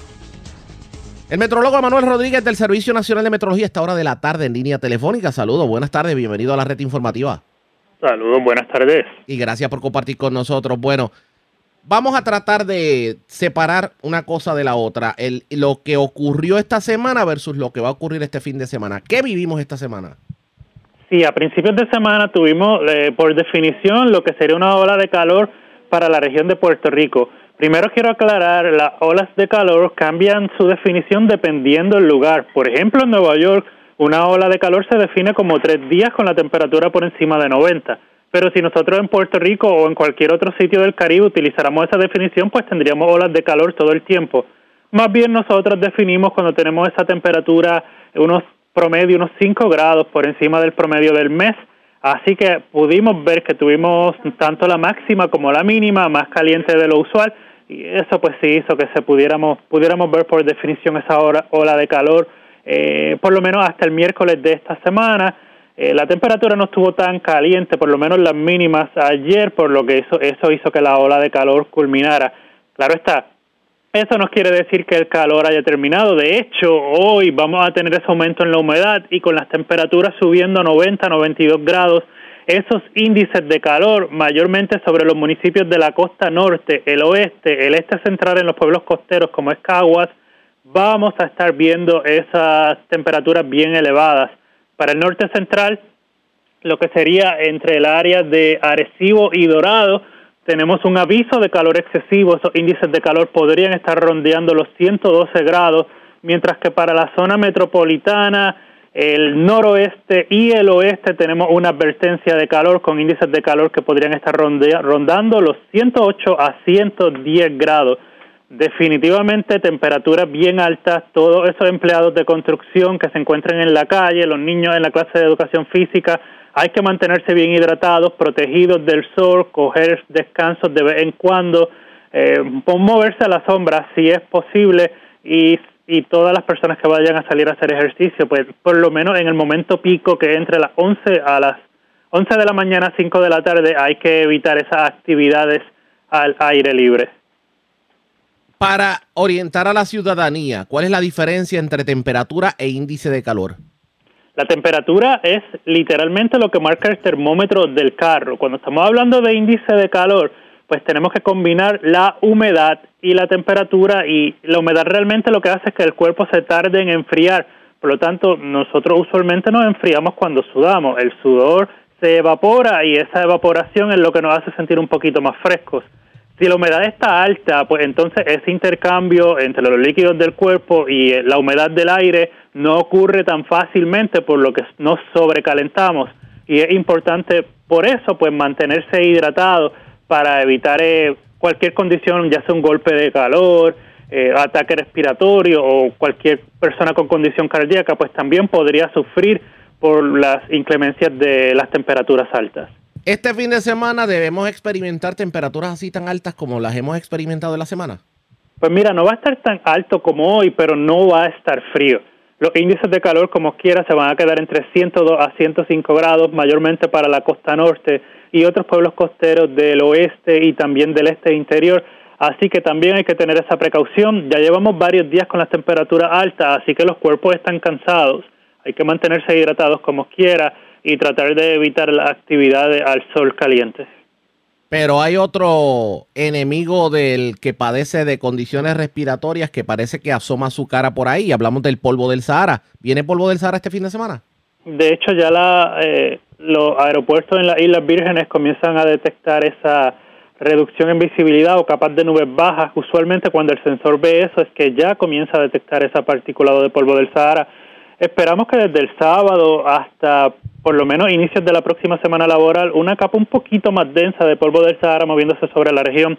No va a ser un evento sumamente significativo, pero sí, si le sumamos el calor a ese polvo del Sahara, pues podríamos decir que vamos a tener eh, eh, esas condiciones un tanto problemáticas, peligrosas para las personas, principalmente que grupos vulnerables que sufren de enfermedades respiratorias, pero también los niños, los ancianos y por supuesto no nos podemos olvidar de nuestras mascotas hay que mantener ese platito de agua bastante fresco y mantenerlo en la sombra la mayor tiempo, el mayor tiempo posible. La semana que viene, ¿qué debemos esperar para la próxima semana?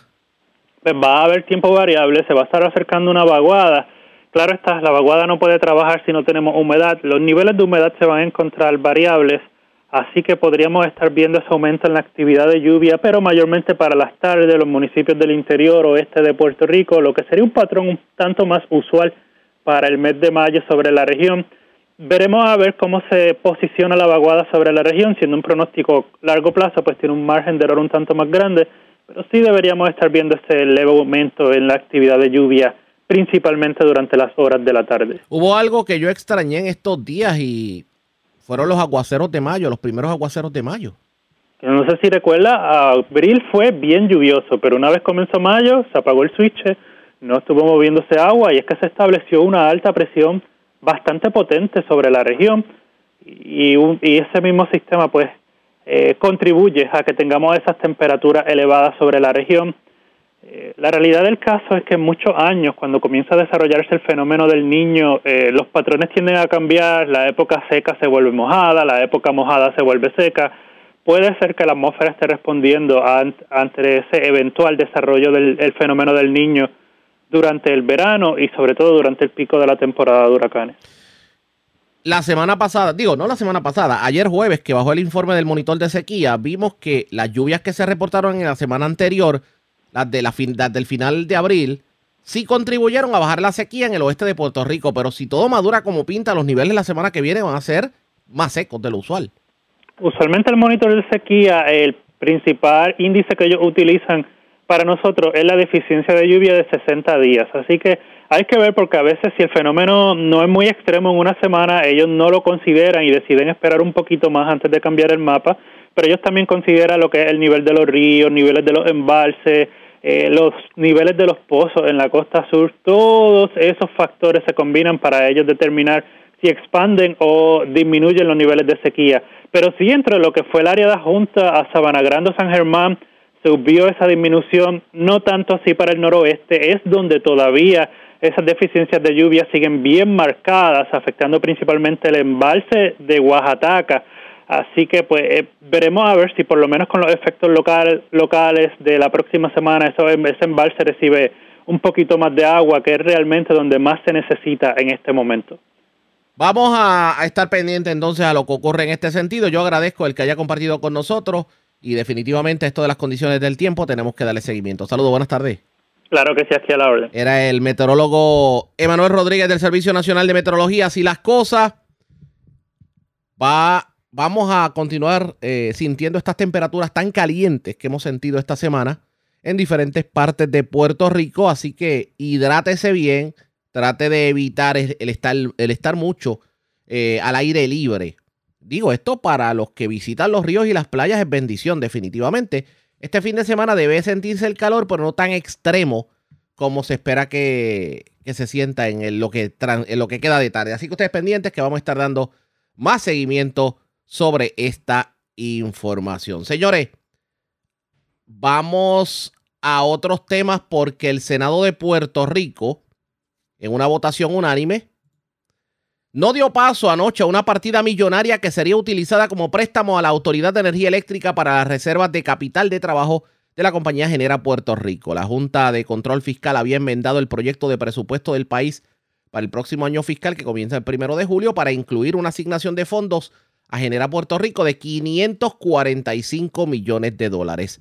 Este dinero se le iba a asignar a Genera Puerto Rico como un préstamo para las reservas de capital bajo el concepto de otros gastos para que obviamente genera Puerto Rico operara los activos de generación de conformidad con el contrato de mantenimiento. El problema fue que la Cámara aprobó solo la mitad del dinero estipulado por la Junta y la otra mitad la asignó para garantizar el pago de las pensiones de la autoridad. El Senado no concurrió anoche con la Cámara, eliminando en su totalidad los fondos asignados a Genera Puerto Rico, siendo los dineros destinados para otros fines tales como subvenciones para la Universidad de Puerto Rico, ayudas para los pensionados e incentivos para pequeñas y medianas empresas. Se supone que Genera Puerto Rico inicia labores el primero de julio.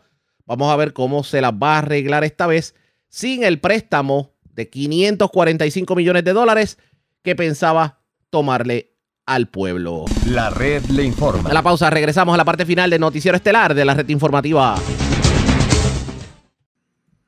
La red le informa. Bueno, señores, regresamos esta vez a la parte final del noticiero estelar de la red informativa de Puerto Rico. Como está Estados Unidos, como está el mundo a esta hora de la tarde. Vamos con DN, nos tiene un resumen completo sobre lo más importante acontecido en el ámbito nacional e internacional. Ucrania afirma que al menos 23 personas murieron y varias decenas resultaron heridas este miércoles debido a bombardeos rusos en la región de Gerson, situada al sur del país. Estos bombardeos formaron parte de una ola de ataques que Rusia lanzó este miércoles por la noche en diversas regiones ucranianas, poco después de que autoridades rusas acusaran a Ucrania de llevar a cabo un intento de ataque con drones contra el Kremlin con el objetivo de asesinar al presidente ruso Vladimir Putin. El presidente ucraniano Volodymyr Zelensky negó esa acusación durante una conferencia de prensa que brindó este miércoles en la capital de Finlandia, Helsinki. No atacamos a Putin ni a Moscú, luchamos en nuestro territorio, defendemos nuestros pueblos y ciudades.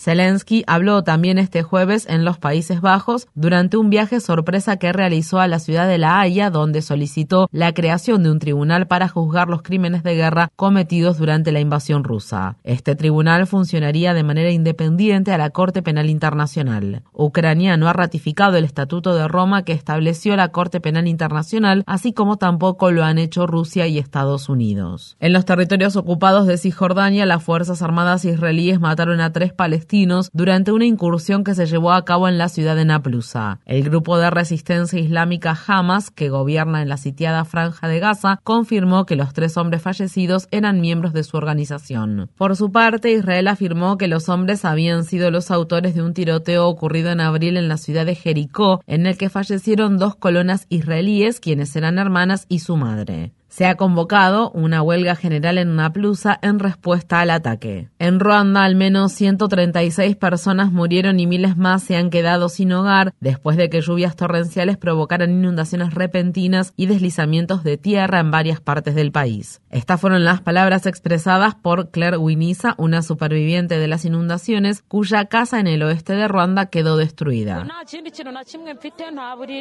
Como pueden ver, me quedé sin nada sin cama y sin casa. Vine aquí por trabajo. Estoy a salvo, pero todas mis pertenencias han desaparecido.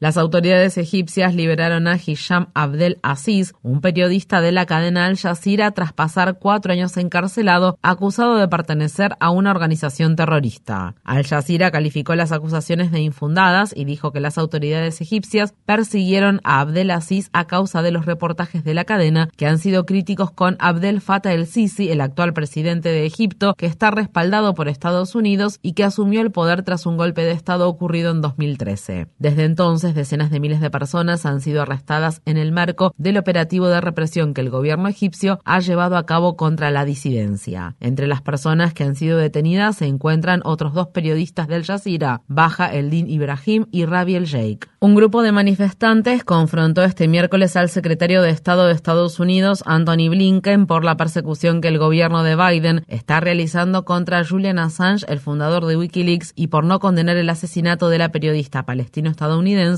Jirina Abu quien murió en mayo de 2022 por los disparos de un francotirador israelí mientras cubría una incursión en los territorios ocupados de Cisjordania. La protesta fue encabezada por Medea Benjamin, cofundadora de la organización pacifista Code Pink, quien interrumpió al columnista del periódico The Washington Post, David Ignatius, mientras este entrevistaba a Blinken durante un foro con motivo del Día Mundial de la Libertad de Prensa. Disculpe, no podemos dejar pasar este día sin pedir la libertad de Julian Assange. Tiene que irse. Vamos, retírese. El gobierno de Biden. En ese punto, la transmisión en vivo quedó en silencio mientras Medía Benjamin enganchaba su pierna alrededor de la silla de Blinken para tratar de evitar que el personal de seguridad la retirara del lugar. Detengan la solicitud de extradición dos horas y una palabra sobre Shrin Abuakle. Cálmense, cálmense muchachos. No han pronunciado una sola palabra sobre la periodista Shirin Abuakle, que fue asesinada por las fuerzas de ocupación israelíes en Palestina. Ni una palabra sobre Julian Assange. Estamos aquí para celebrar la libertad de expresión y acabamos de experimentarla. La organización Reporteros Sin Fronteras ha advertido que 2023 está siendo uno de los peores años para los periodistas a nivel mundial. Desde el 1 de enero, siete trabajadores de los medios han sido asesinados y 563 han sido detenidos o encarcelados. La Reserva Federal de Estados Unidos votó a favor de aumentar las tasas de interés del país por décima vez consecutiva. El presidente de la Reserva Federal, Jerome Powell, anunció el miércoles este último aumento que sitúa la tasa de interés referencial en más del 5% su mayor nivel en 16 años. Es probable que para reducir la inflación sea necesario un periodo de crecimiento por debajo de la tendencia y cierta moderación en las condiciones del mercado laboral. Las organizaciones en defensa de los derechos de los trabajadores criticaron duramente la medida adoptada por la Reserva Federal y afirmaron que esta aumentará el índice de desempleo y el riesgo de que la economía estadounidense entre en una recesión. La senadora demócrata del estado de Massachusetts, Elizabeth Warren, acusó a Powell de pretender dejar a la gente sin trabajo. En Estados Unidos, las autoridades del estado de Texas arrestaron a la esposa del sospechoso del tiroteo masivo que tuvo lugar la semana pasada en la ciudad de Cleveland, en el que murieron cinco personas, incluido un niño de nueve años. Divimara Nava ha sido acusada de ayudar a su esposo, Francisco Oropesa, a evadir su captura durante los cuatro días en los que las autoridades estatales intentaron ubicarlo y arrestarlo. En 2022, Nava solicitó a un juez una orden de alejamiento contra Oropesa tras denunciar que éste estaba y la había agredido físicamente. Un estudio realizado en 2021 concluyó que más de dos tercios de los tiroteos masivos son cometidos por personas que tienen antecedentes de violencia doméstica. En Estados Unidos, en el estado de Georgia, la policía arrestó a un sospechoso de 24 años acusado de abrir fuego dentro de un edificio de consultorios médicos de la ciudad de Atlanta. El hecho ocurrido este miércoles dejó una persona muerta y cuatro heridas. Durante las horas que duró la persecución del sospechoso, las autoridades ordenaron la evacuación de algunas de las personas que se encontraban en la zona, bloquearon carreteras y ordenaron el cierre de varias escuelas. El senador demócrata de Georgia, Raphael Warnock, habló en el recinto del Senado sobre la tragedia e instó al Congreso a aprobar nuevas medidas para prevenir la violencia con armas de fuego. No estamos seguros en nuestras escuelas, no estamos seguros en nuestros lugares de trabajo, No estamos seguros en el supermercado.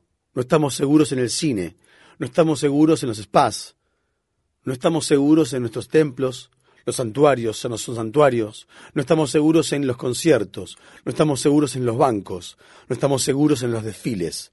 No estamos seguros en nuestros propios patios y hogares. Ahora también tenemos que agregar las instalaciones médicas a esa lista. And now, today, we can add medical facilities to that list. El fiscal general del estado de Oklahoma, el republicano Gardner Drummond, presentó el lunes una moción ante la Corte Suprema de Estados Unidos para suspender la ejecución de Richard Glossip programada para el 18 de mayo. Glossip fue sentenciado a muerte por un asesinato por encargo cometido en 1997, a pesar de las serias irregularidades que se desarrollaron en el juicio que resultó en su condena. Durante todos estos años, Glossip siempre ha mantenido su inocencia. Visite nuestro sitio web democracynow.com para ver nuestra cobertura sobre este caso. En Estados Unidos, el gobernador republicano del estado de Montana ha promulgado varios proyectos de ley que restringen severamente el derecho al aborto. Una de las legislaciones contradice de manera directa un fallo emitido en 1999 por la Corte Suprema de Montana que establece que la cláusula de privacidad de la Constitución estatal garantiza el derecho al aborto. Otra de las legislaciones promulgadas obliga a los proveedores de servicios de aborto a realizar más trámites burocráticos y exige que las personas embarazadas se sometan a una ecografía antes de abortar. Marta Fuller, presidenta de la filial en Montana de la Organización de Planificación Familiar Planet Parenthood, dijo en respuesta, al agregar trámites burocráticos innecesarios y onerosos a un procedimiento médico seguro y legal, estos políticos han dejado en claro que sus medidas nunca fueron por el bien de nuestra salud y seguridad. Siempre tuvieron como propósito socavar nuestra libertad personal y avergonzar a las personas que intentan abortar. En la ciudad estadounidense de Tallahassee, estado de Florida, la policía arrestó a 14 manifestantes que este miércoles organizaron una sentada pacífica dentro de la oficina del gobernador del estado, el republicano Ron Dream Defenders, una organización con sede en Florida, organizó la movilización para protestar contra la nueva legislación estatal que prohíbe el aborto después de las seis semanas de embarazo, niega la atención médica relacionada con la afirmación de género para la juventud trans, revoca el control de alquileres, prohíbe los debates sobre temas relacionados con la comunidad LGBTQ en las escuelas y toma medidas enérgicas contra las personas migrantes y los sindicatos. Naila Summers, cofundadora de Dream Defenders, dijo que las protestas continuarán hasta que DeSantis acuerde mantener una reunión. Así que vamos a sentarnos aquí hasta que Ron DeSantis se digna volver a su oficina para reunirse con la gente de Florida que se ha visto directamente afectada por sus tonterías, su odio, su complacencia y sus mezquindades. El periódico The New York Times informó que un mensaje de texto enviado por el expresentador de Fox, Tucker Carlson, que contenía comentarios de índole violenta y racista, fue lo que finalmente provocó su despido de la cadena televisiva de extrema derecha. En un mensaje de texto a un integrante del equipo de producción del canal, que fue revelado como parte de la demanda por difamación que la empresa de máquinas de votación Dominion Voting Systems entabló contra Fox, Carlson describe sus pensamientos mientras ve un video en que al menos tres partidarios de Trump golpean violentamente a una persona que el presentador describe como chico antifa. El mensaje dice en parte, atacar a un tipo así es deshonroso, obviamente, los hombres blancos no pelean así. Sin embargo, de repente me encontré alentando a la muchedumbre que atacaba al joven y deseando que lo golpearan más fuerte, que lo mataran. La cadena Fox despidió a Tucker Carlson pocos días después de llegar a un acuerdo con Dominion Boring System por 787,5 millones de dólares por promover las mentiras de Trump acerca de que las elecciones de 2020 fueron ganadas de forma fraudulenta. El acuerdo no obliga a Fox a pedir disculpas a Dominion o a su audiencia. Carson y otros presentadores de Fox han atacado durante años a personas de color, a inmigrantes y a la comunidad LGBTQ en sus programas. La red le informa. Bueno, señores, enganchamos los guantes. Regresamos el próximo lunes a la hora acostumbrada, cuando nuevamente a través de Cumbre, de Éxitos 1530, de X61, de Radio Grito y de Red 93, que son las emisoras que forman parte de la red informativa. Le vamos a llevar a ustedes resumen de noticias de mayor credibilidad en el país. Hasta entonces, que la pasen bien.